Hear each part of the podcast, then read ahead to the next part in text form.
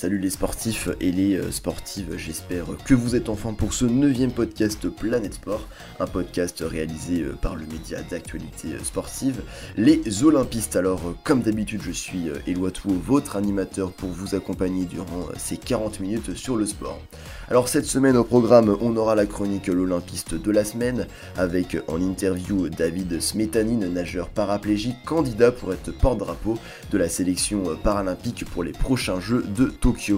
Ensuite, euh, place au débat, comme d'habitude, la saison régulière en NBA s'est terminée. L'occasion justement de faire un petit bilan de, cette saison, quelles sont les surprises et euh, les déceptions? Réponse dans le débat.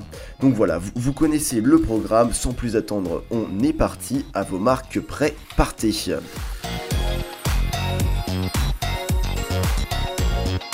Cette semaine, pour la chronique L'Olympiste de la semaine, Hugo Saez a interviewé David Smetanine, nageur paraplégique expérimenté avec déjà 4 Olympiades à son compteur.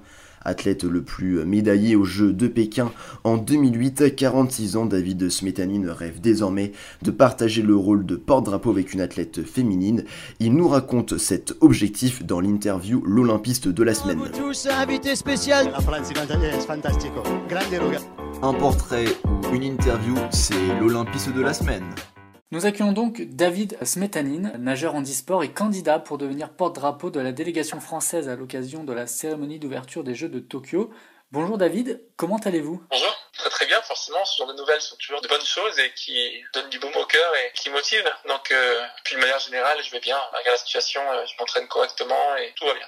Eh bien, tant mieux. Pourquoi avoir porté votre candidature pour être porte-drapeau de la délégation tricolore? Déjà, j'étais éligible sur les critères de performance sportive, au vu de mon palmarès, mais aussi euh, d'autres euh, critères importants. Je suis engagé depuis de nombreuses années au sein des commissions sportives nationales et internationales. J'ai été euh, élu à la commission des athlètes de l'IPC, qui est l'équivalent du CIO, donc le Comité international paralympique. J'ai été élu à la commission des athlètes du CNOSF, donc le Comité national olympique sportif français, au sein de laquelle je représente le Comité paralympique français. Mmh. J'ai suis également membre du comité des sportifs de l'AFLD, l'Agence française antidopage. Donc un investissement qui est important aussi, qui a pu, euh, je pense, être euh, un élément important pour ma fédération, son comité directeur et ma présidente, donc la Fédération française handisport, hein, qui me proposait d'étudier mon dossier puisque il cherchait euh, à sélectionner un certain nombre de candidats en vue de cette élection. Quand on a cette chance d'être proposé comme candidat et qu'on s'en sent le courage, c'est une mission importante avec des responsabilités. Hein, je veux dire, je ne critiquerai, jamais les personnes qui n'ont pas forcément envie ou qui ne sont pas le courage d'assumer cette fonction. Mais quand on a cette chance-là et qu'on est depuis tout le temps bercé par ce souhait et cet honneur incroyable de pouvoir porter le drapeau de la France, ben c'est vrai qu'on accepte. Pour moi, ce serait, j'ai envie de dire un petit peu euh, la cerise sur le gâteau, puisque après cinq participations au jeu et j'espère être une nouvelle fois médaillée à Tokyo, ben je, voilà, je me dis que ça pourrait être une, façon euh, exceptionnelle ou peut-être la plus belle des façons pour finir ma carrière. Donc ça donne beaucoup de beaucoup d'émotions. C'est une aventure extraordinaire avec d'autres camarades de l'équipe de France paralympique aussi que j'espère emmener dans mon sillage. Et justement, j'allais vous poser la question suivante euh, que représente ce rôle pour vous? Vous y avez déjà beaucoup répondu. Est-ce que vous avez d'autres d'autres éléments à rajouter? Au-delà de, l'honneur immense que c'est de, de, porter le drapeau de la France et d'emmener toute une délégation derrière soi, euh, il y a encore une fois ce rôle de, de, capitaine qui est important. Je veux vraiment insister là-dessus parce qu'il n'y a pas qu'un rôle d'image. Hein. Encore une fois, c'est aussi un rôle de conseil, d'expertise. On est un peu comme un grand frère ou une grande sœur pour le, le porte-drapeau féminin euh, vis-à-vis des jeunes générations ou des athlètes un peu moins expérimentés. Et, on est là pour transmettre notre expérience, euh, une forme de leadership aussi qui est importante, mais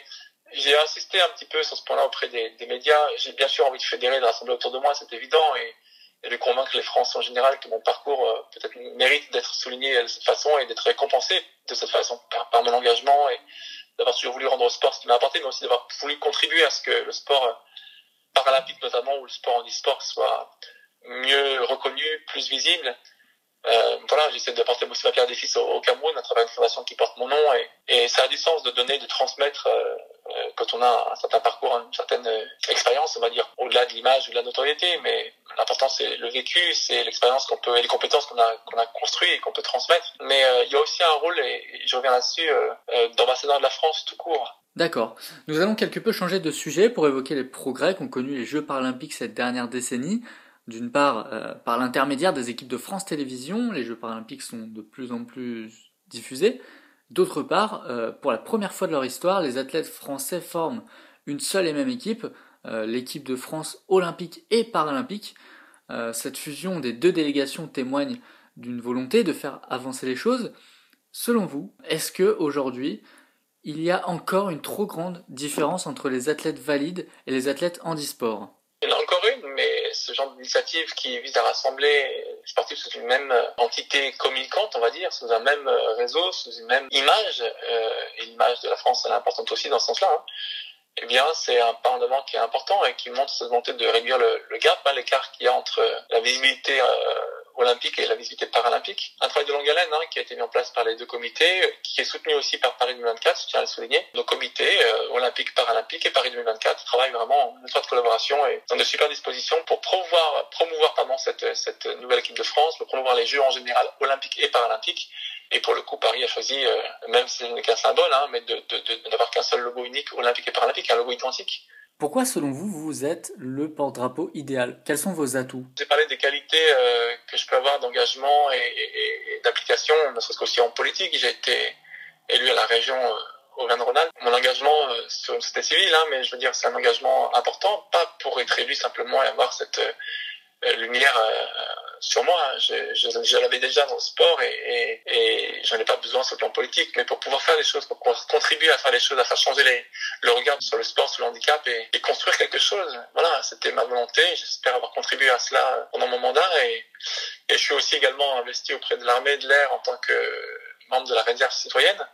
Mmh. C'est aussi des engagements qui montrent que ma personne a voulu, ou le, le sportif que je suis a, a toujours voulu euh, contribuer à ce que c'était avant, c'est quand on a la chance de pouvoir le faire parce qu'on a une visibilité ou des atouts, une reconnaissance, même sur un plan sportif, c'est important de pouvoir transmettre derrière et de, de apporter sa pierre à l'édifice, comme on dit, voilà, c'est quelque chose d'essentiel. Donc euh, je pense que c'est principalement ces choses-là qui peuvent me rendre euh, légitime et, et peut-être aussi mon parcours. Bon, euh, cinq jeux, c'est quand même quelque chose. Euh, si j'y vais à Tokyo, euh, c'est pas, pas rien. Euh, dix médailles, ça serait fantastique, mais déjà neuf, euh, c'est parmi les trois porte-drapeaux bah, le plus gros palmarès aujourd'hui. Même si je trouve vraiment admirable ce qu'a fait Pierre Ferbanc en athlétisme et, et, le parcours de, de, de, Stéphane en, en, tennis aussi, hein, tennis fauteuil. Très bien, un grand merci à vous pour ce moment que vous m'avez accordé. La course au porte-drapeau continue donc jusqu'en juin, puisqu'à l'inverse des athlètes valides, ce sera le grand public qui devra voter pour élire un porte-drapeau masculin et une représentante féminine. Merci Hugo pour cette interview et on suivra bien sûr avec attention David Smetanin aux, Jeux paralympiques de Tokyo. On croise les doigts pour, pour une nouvelle médaille d'or. Alors sans transition, on passe au débat régulier. Dimanche dernier, la saison régulière de, de NBA s'est achevée. À l'ouest, ce sont les Utah Jazz qui se sont imposés avec 52 victoires et à l'est, ce sont les Sixers de Philadelphie qui ont fini premier. Alors entre surprise et déception, que faut-il retenir? De cette saison Réponse dans le débat Jingle. Mais tu dis n'importe quoi On a le droit de pas être d'accord Je vais te rentrer aussi dans la gueule. Tu veux toujours avoir raison Mes amis, mes amis, mes amis. Ça, c'est des faux débats, ça. Alors euh, ce dimanche, la saison euh, régulière de, NBA s'est achevée après euh, 72 matchs. Alors à l'ouest, ce sont euh, les Utah Jazz de, Rudy Gobert qui sont sortis euh, premiers avec 52 victoires et à l'est, ce sont les Sixers de, de, Philadelphie qui finissent premiers avec 49 victoires devant l'armada des, des, Nets. Alors on va dire dans une saison quand même perturbée par le Covid-19, aucune équipe favorite ne s'est quand même réellement distinguée et la course au titre n'a jamais semblé autant ouverte. Donc du coup, qui sera champion cette année? Quels sont les surprises et les déceptions de, de, cette saison. Donc ce sont toutes les questions euh, à laquelle nous, euh, nous allons répondre. Mais, mais avant de commencer, bien sûr, je suis entouré aujourd'hui de Naël Maxoum. Salut Naël. Salut Eloi, salut à tous, ça va? Ça va parfait. Erwan Sermadira, c'est aussi euh, avec nous sur ce débat. salut Erwan. Salut Eloi, moi ça va tranquillement. Emeric Leplat est également avec nous. Salut Emeric, comment ça va? Salut, ça va super, merci. Et enfin, euh, comme d'habitude pour, euh, pour le débat NBA, euh, Arthur Picard est avec nous. salut Arthur. Salut Eloi, je suis en mode MVP aujourd'hui. Ah parfait. Ça se trouve, eh, c'est bien. On a une question. Ça se trouve, c'est même toi le, MV, le, MVP de la saison. Ah bah je l'espère bien. Alors euh, du coup pour pour cette première question, euh, on va on va partir à l'Ouest déjà. Alors pour rappel, le, le Jazz a, a, fini premier et les Suns deuxième. Euh, deux équipes qu'on n'attendait pas forcément aussi bien classées quand même en, début de saison. Donc, euh, est-ce que pour vous c'est une surprise de retrouver euh, Utah et, Phoenix premier, premier, deuxième à la fin de cette saison régulière, ou c'est plutôt, on va dire, une confirmation de leur, de leur bonne performance à, à, Orlando lors de, lors de la dernière bulle? Je te laisse commencer si tu veux, Naël. Euh, une, surprise, euh, alors euh, une surprise complète, pas totalement. Quand on regarde les effectifs, il y a quand même des joueurs de qualité. Maintenant, c'est sûr que, en tout cas, dans la Conf Ouest, moi personnellement, et je pense que je suis pas le seul, c'était pas du tout, en tout cas, le, duo ou voire même le trio si on rajoute Denver que j'imaginais en tête à la fin de la saison régulière, euh, moi voilà, je voyais vraiment euh, les Lakers, les Clippers qui, pouvaient euh, aller truster ces deux premières places. On, imaginait peut-être Dallas mieux quand même cette saison, même s'il se rattrape bien là sur la fin de saison, je trouve. Portland aussi, Golden State pourquoi pas. Enfin voilà, il y avait, on le sait, hein, l'Ouest de toute façon c'est quand même très costaud et c'est vrai que bah voilà, Utah et Phoenix c'est des vraies bonnes surprises. Euh, Phoenix, euh, voilà, ils ont un, collectif qui tourne bien. Euh, Utah, bah, Utah, voilà, Utah, c'est vraiment du, voilà, pareil, c'est du, vrai jeu collectif et je suis vraiment encore plus surpris, je pense, de Utah que de Phoenix. Je m'attendais pas à les voir, malgré leur excellent début de saison, je m'attendais pas à les voir en tout cas aussi constant jusqu'au bout. Vraiment, ils ont pas lâché et je suis vraiment assez impressionné en tout cas. donc ouais, c'est vraiment une belle surprise, surtout Utah pour ma part. Vas-y, vas-y, Erwan, si tu veux. Moi, personnellement, je trouve que les Suns, c'est plus une surprise pour ma part, moins les Jazz, parce que Utah, je trouve, ils ont réussi à, à mûrir, grandir. Euh, cette année, ils avaient déjà à peu près le même collectif l'année dernière, mais là, cette année, il y a eu vraiment un, on sent un élan collectif. Ils ont enchaîné les victoires, ils ont fait 11 victoires d'affilée en début de saison. On a vu également un, un Mike Conley retrouver son niveau d'antan euh, quand il était aux Grizzlies, un Rudy Gobert aussi un peu plus utilisé en attaque. Euh, c'est également une équipe qui finit avec euh, une stat à trois points assez euh, assez bonne, avec plus de 38 38,9% d'adresse à trois points, avec notamment Bogdanovic et Ingles. Et puis le Jazz, ils ont également bénéficié d'un super banc tout au long de l'année, avec notamment Jordan Clarkson, qui finit avec plus de 18 points de moyenne. Donc il finira d'ailleurs certainement sixième homme. Mais donc oui, pour moi, la, la grosse surprise, c'est plus les Suns, L'année dernière, dans la bulle d'Orlando, ils ont réussi à enchaîner 8 victoires d'affilée et, failli se qualifier en playoff grâce à un énorme Devin Booker, donc c'était absolument incroyable. Mais entre-temps, donc à l'intersaison, on a pu voir arriver euh, Crowder et également Chris Paul qui a vraiment euh, apporté euh, tout son savoir, toute son expérience à cette équipe. Et du coup, cette équipe, emmenée notamment du coup par également DeAndre Ayton, elle a réussi à se hisser en, haut de cette conférence Ouest très disputée. Pour moi, c'est vraiment l'équipe qui m'a surpris euh, cette saison. Euh, ouais, pour moi, euh, au début, c'est sûr que c'est une surprise. Mais quand on y repense, quand on regarde ce qu'ils ont fait cette saison, c'est vraiment pas, pas du tout une surprise. Je pense que c'est les deux équipes qui ont produit le meilleur jeu, le jeu le plus régulier. Donc les voir ici, c'est vraiment, vraiment normal pour moi. Quand on regarde bah, les, le Jazz, ils ont fait vraiment plusieurs séries de victoires, euh, des 11 victoires d'affilée, des 9 victoires d'affilée par-ci par-là. Euh, qui, qui, sont vraiment mérités, parce que c'est le meilleur jeu collectif de l'année, des trois points qui tombent, euh, qui tombent tout le temps. Enfin, ouais, c'est mérité. Le collectif s'est super bien développé. Pareil à, Phoenix, et surtout, euh, je pense que l'apport de Chris Paul est non négligeable. Ce mec, tu le mets dans l'équipe, la pire équipe de la ligue, bah, il te l'emmène en playoff sans souci, je pense. Donc, ouais, sur, sur, le, sur le parquet, en tout cas, c'est loin d'être des surprises, mais je reste quand même dubitatif pour les playoffs. C'est-à-dire euh, dubitatif, tu penses qu'ils vont pas aller aussi loin qu'ils ont fait par rapport à leur saison en gros C'est ça, je pense que c'est les deux équipes qui ont été les, plus sérieuses, qui ont fait jouer le plus souvent leurs titulaires. Et euh, quand tu regardes les Clippers, qui euh, tu as l'impression qu'ils jouent pour jouer, qui sont là pour, euh, pour être là, et on sait pas trop ce qu'ils font, bah, je pense que s'ils ont envie de jouer, s'ils ont envie de se réveiller en playoff, bah, ils le feront sûrement. Même, même, le, même les Lakers, s'ils arrivent à se qualifier en play-in, je pense que ce sera fait. Les Lakers, ils vont sans doute se réveiller. Enfin, voilà. Après avoir le, Jazz, c'est une équipe euh, qui a du mal à passer un cap euh, depuis leur retour en playoff euh, en 2016, je crois. Ils ont toujours, sont toujours tombés sur plus fort et t'as pas vraiment un mec qui se dégage à part Donovan Mitchell. On l'a vu l'année dernière, il est tombé sur plus fort que lui, donc contre les Nuggets. Mais, mais ouais, je pense que c'est deux équipes qui ont peut-être montré leur plafond en saison régulière et qui auront du mal à step up pour les playoffs. Moi, je voulais quand même juste revenir sur le début de saison, même euh, l'avant début de saison. Euh, c'était quand même pas la fête au, jazz. Il y avait quand même des tensions entre Donovan Mitchell et, euh, Rudy Gobert, un peu sur des fonds bah, de Covid. voilà, Rudy Gobert avait eu le Covid un des premiers jours NBA et il y avait quand même des tensions. Donc au départ, ça, il pas espérait pas une très belle saison comme ils le font. Est-ce que ça, aurait pu jouer sur sur la motivation de l'équipe, Emric Ouais, bien sûr, c'est quelque chose qui aurait pu jouer. euh, on sait qu'il y a eu la, grosse polémique au- autour de Rudy Gobert. Après, voilà, euh, on a vu euh, que finalement, bah, bah, ça s'est très bien passé. hein, la preuve avec la belle première place du Jazz à l'Ouest. Maintenant, voilà, le collectif a l'air de, très bien tourner. Donc, euh, à voir par la suite en playoff aussi ce que ça va donner. Parce qu'on sait tous que les playoffs, bah, c'est autre chose que la saison régulière. Il faut, il faut vraiment un collectif à 200%. Donc, à voir par la suite. Euh, Vas-y, Nash, je sais que tu voulais réagir. Ouais, euh, non, c'était juste par rapport aux, aux tensions qu'il y a pu avoir. euh, Si ça aurait pu jouer, enfin, je veux dire, des tensions, on en entend souvent parler, que ce soit dans le sport ou dans le basket. Enfin, je veux dire, il y en a, il y en partout, quoi.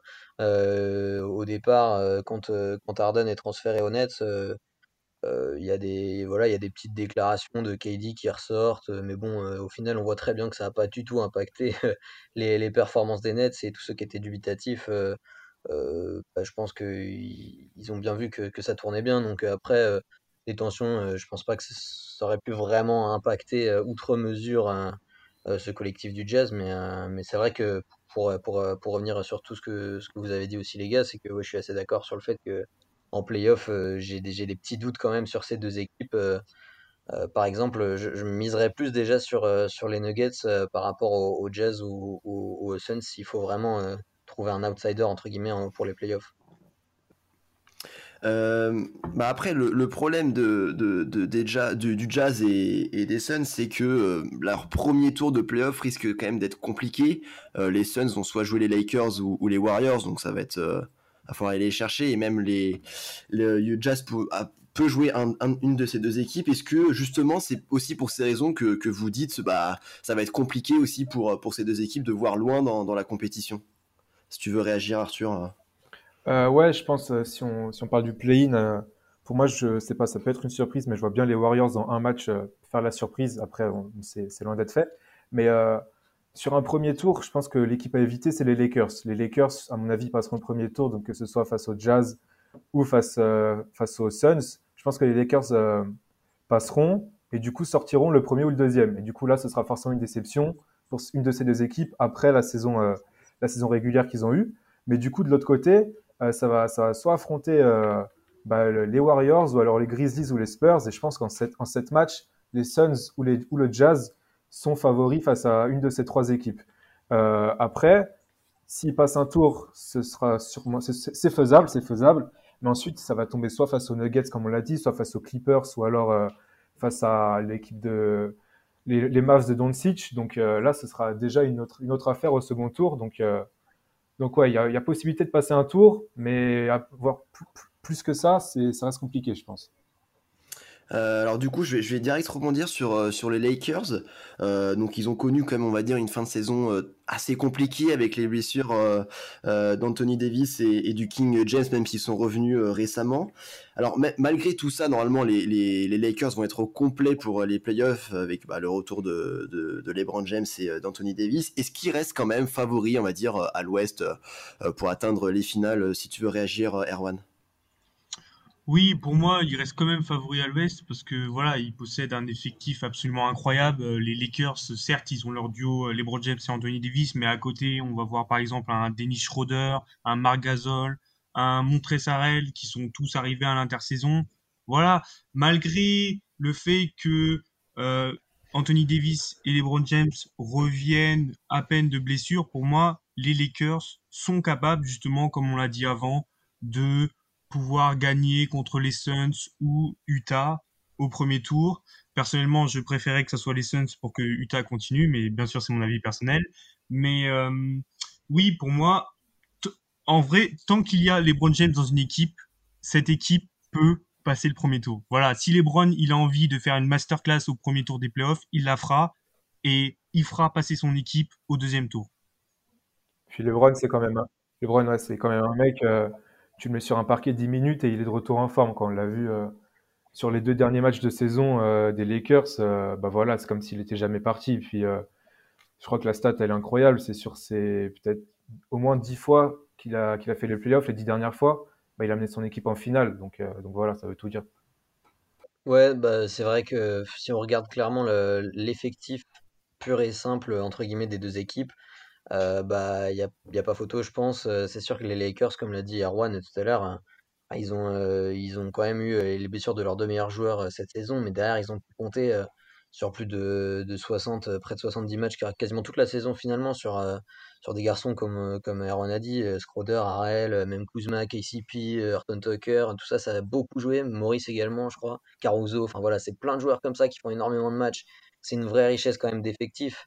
Euh, c'est plein de joueurs de, de top niveau comme ça, mais après, s'ils sont favoris à 100% sur euh, un match face aux Warriors, bah, si on se base sur la forme actuelle, c'est sûr qu'on peut avoir des doutes. Évidemment que, euh, que voilà, si LeBron et Eddie s'énervent vraiment, ça va être compliqué, très compliqué pour les Warriors, mais quand on voit le niveau stratosphérique de Curry sur les, sur les, les dernières semaines, hein, les, les- derniers matchs qu'il fait, il est impressionnant. Je ne sais plus à combien, il a 30, 37, 38 points de moyenne là sur la, les, derniers matchs. Enfin, c'est, fou quoi. Il est en train de revenir dans un niveau qui est, qui est- exceptionnel et voilà, bon, j'ai envie d'y croire quand même pour les Warriors, qui surtout qu'on sait que de toute façon, même si même si les Lakers perdent euh, le, premier match de play-in, ça veut pas dire qu'ils sont éliminés, puisque derrière ils joueront, euh, si je dis pas de bêtises, face euh, aux Spurs ou aux Grizzlies.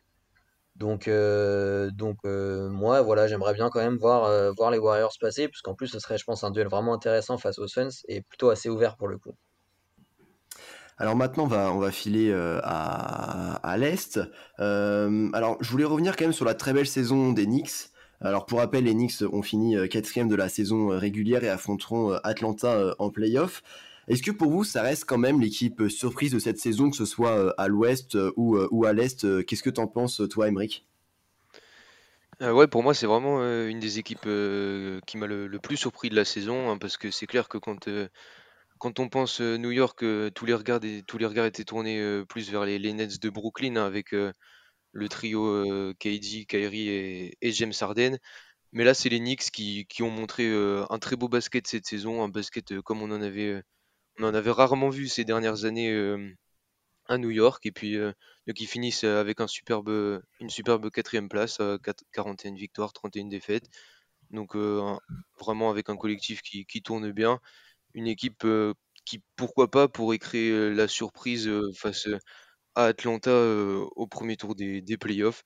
Donc maintenant, hein, ça reste à voir. hein. Je l'ai dit tout à l'heure, déjà les playoffs, c'est autre chose que la saison régulière. Mais moi, je les vois bien, pourquoi pas continuer l'aventure, un peu comme, Miami la saison dernière. Et est-ce que justement l'entraîneur Tom, Tom Thibodeau y est, pour beaucoup euh, est-ce que, Qu'est-ce que t'en penses, Erwan?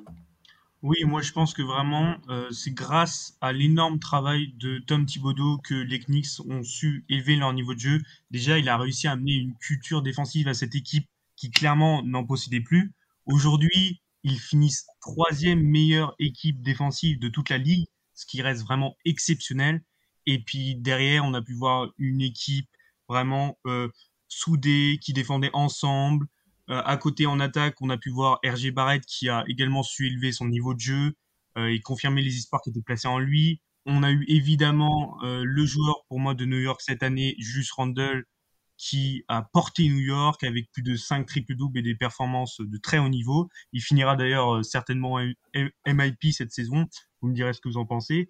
Mais euh, voilà, pour moi, euh, ils ont réussi à avoir un vrai effectif, une vraie défense, des bons joueurs en attaque, des, bons joueurs en attaque et c'est pour ça que pour moi voilà il- c'est logique qu'ils finissent quatrième c'est amplement mérité Ouais, a pas grand-chose à rajouter, je suis d'accord avec tout le monde.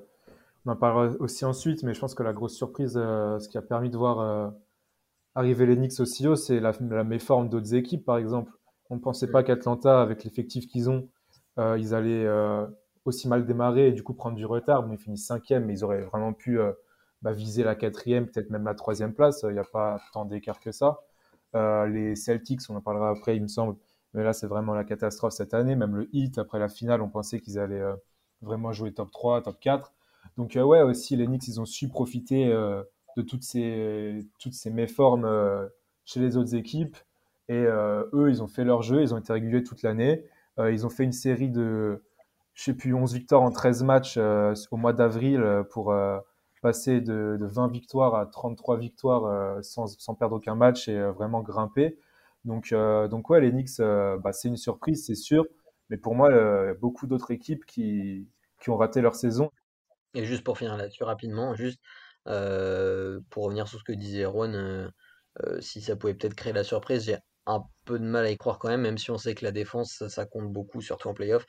Je pense quand même que ce sera un peu limite parce que ils doivent notamment leur partie offensive quand même à, à qui, qui, je crois, le joueur le plus utilisé de la Ligue qui joue tous les matchs quasiment, bah, quasiment dans leur intégralité et je pense que ça sera compliqué quand même d'aller chercher quelque chose au playoff. Mais bon, à voir, ce serait quand même, serait quand même quelque chose de super, hein, même si c'est vrai que face à Atlanta, bah, comme disait Tur, voilà, ils sont quand même mieux relancés maintenant, donc je pense que ça va être compliqué pour eux en playoff.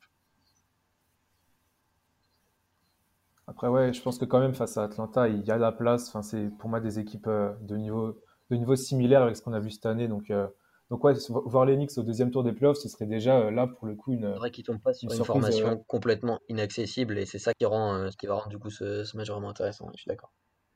Alors, tu en as un peu parlé là, Arthur, tout à l'heure avec, avec les Celtics. donc, on a là, il commencé la saison avec Jason Tatum, Jalen Brown et, Kemba Walker. Est-ce qu'on peut, bah, on peut, qu'on peut, être quand même déçu de cette, de cette septième place quand même des, des Boston? T'en penses quoi, toi, Emmerich euh, ouais, moi je pense qu'avec euh, l'effectif, euh, de départ et les, joueurs que tu as cités, effectivement, on s'attendait à mieux qu'une septième place à l'Est, hein, dans, une conférence moins relevée que celle de l'Ouest.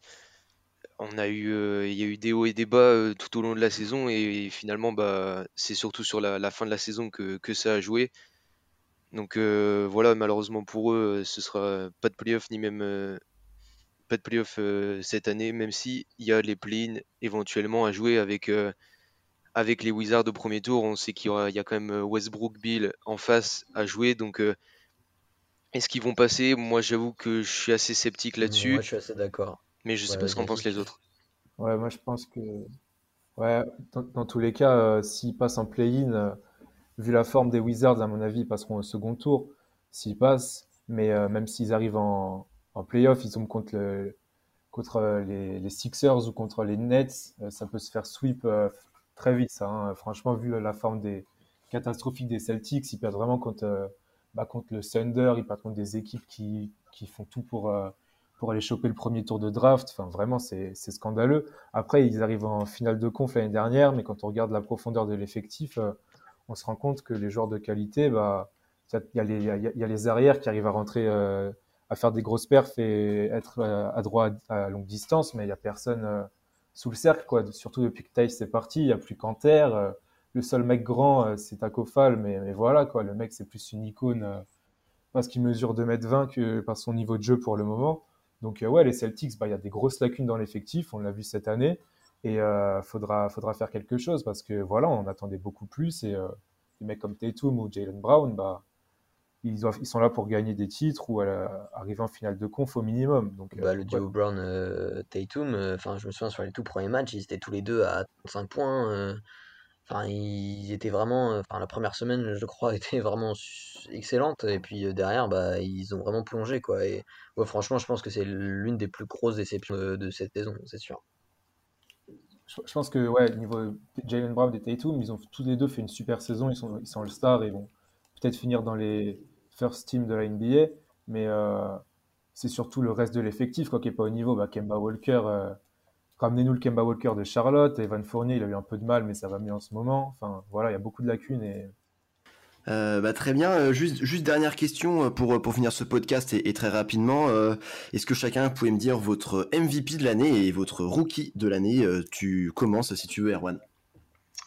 Euh, oui, alors pour moi, euh, c'est Jokic qui finira MVP cette année. Franchement, je trouve qu'il a été absolument monstrueux cette saison. Il a porté les Denver Nuggets comme jamais jusqu'à la troisième place à la conférence Ouest, malgré la blessure de Jamal Murray, qui est le deuxième joueur de cette franchise, clairement. Il a joué l'intégralité des matchs cette saison, c'est absolument extraordinaire. Euh, il finit meilleur scoreur, meilleur passeur, meilleur rebondeur et meilleur intercepteur de son équipe. C'est vraiment incroyable. Et voilà, bien sûr, pour moi, c'est mon favori, mais après, on peut également penser à MVP, je ne sais pas ce qu'on, euh, à Stephen Curry, je ne sais pas ce qu'en pensent les autres, mais euh, pour moi, c'est partagé entre les deux. Et ton rookie de l'année euh, Et pour moi, mon rookie de l'année, c'est Anthony Edwards, parce qu'il a été absolument extraordinaire. Il met plus de 18 points de moyenne cette saison, je crois, et des énormes posters, comme on a, pu le voir. Ça aurait pu être la Melo Ball, mais malheureusement, à cause de sa blessure, hein, en milieu de saison, pour moi, il ne sera pas Roy cette année. Ouais, alors pour moi, le MVP, bah, ce sera aussi Nikola Jokic. Effectivement, il a des, stats absolument incroyables. Hein. Il tourne en, 26-18 à peu près, si je dis pas de, dis pas de bêtises. Il a joué, comme, comme tu l'as dit, il a joué tous les matchs de la saison, donc il est dans une régularité absolument impressionnante. Et la, bonne saison de Denver, bah, ils le doivent en grande partie à cet homme. Donc, ouais, mis à part Stephen Curry, moi je vois pas qui pourrait aller, qui pourrait titiller le trophée, mis à part, mis à part Jokic du coup. Et pour le rookie de l'année, pour moi, ce serait Lamelo Ball. Alors, même s'il y a eu cette blessure pendant la saison, c'était sur lui, c'était vraiment le, rookie vers qui tout le monde, tous les regards s'étaient tournés, hein, forcément, avec, avec son frère Lonzo Ball qui est déjà bien installé en NBA.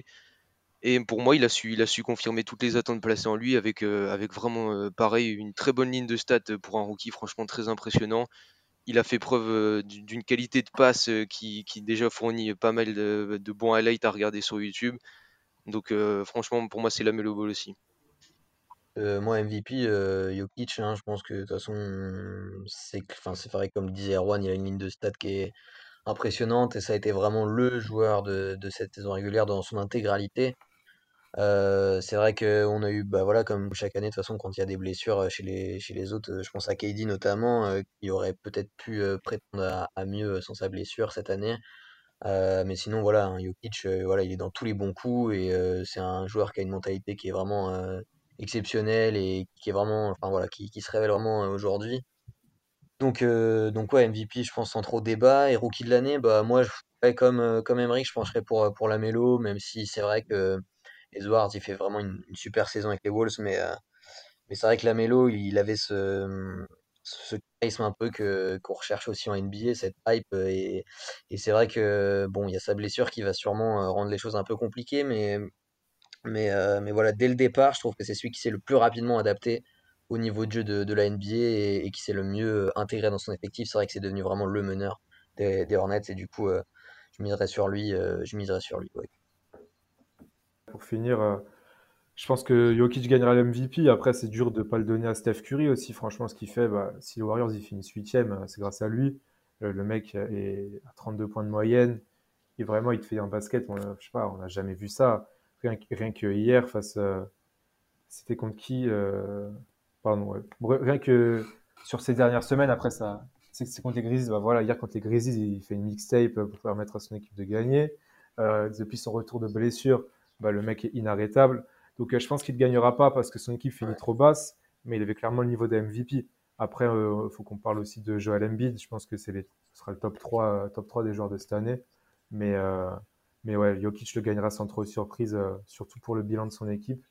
Après, rookie de l'année, je pense qu'Anthony Edwards fait une super grosse saison, mais ça se fait un peu, ça passe un peu aux, oubliettes à cause bah ouais, du bilan de son équipe, même si depuis le retour de, de D'Angelo Russell, euh, bah, les, les, Wolves montrent de bonnes choses, mine de rien. Mais euh, je pense que quand même la Melo a pris la hype, a pris le classement de son équipe qui finit en play-in. Donc, euh, donc ouais, à voir, mais je pense que c'est un des trophées les plus disputés, celui de rookie de l'année. Bah merci les gars pour, bah, pour ces, ces pronostics. on suivra de, de, de, très près ces playoffs en NBA qui, qui vont être palpitants. Donc merci à vous, puis à bientôt. Bah, merci, merci beaucoup. Merci, à bientôt. Merci les gars pour euh, ce débat et on va bien sûr rester attentif à la suite des playoffs qui s'annoncent palpitantes cette année. Alors voilà, c'est euh, déjà la fin de ce podcast Planète Sport. Comme d'habitude, vous pouvez retrouver l'émission sur Deezer, Spotify ou encore Apple Podcast.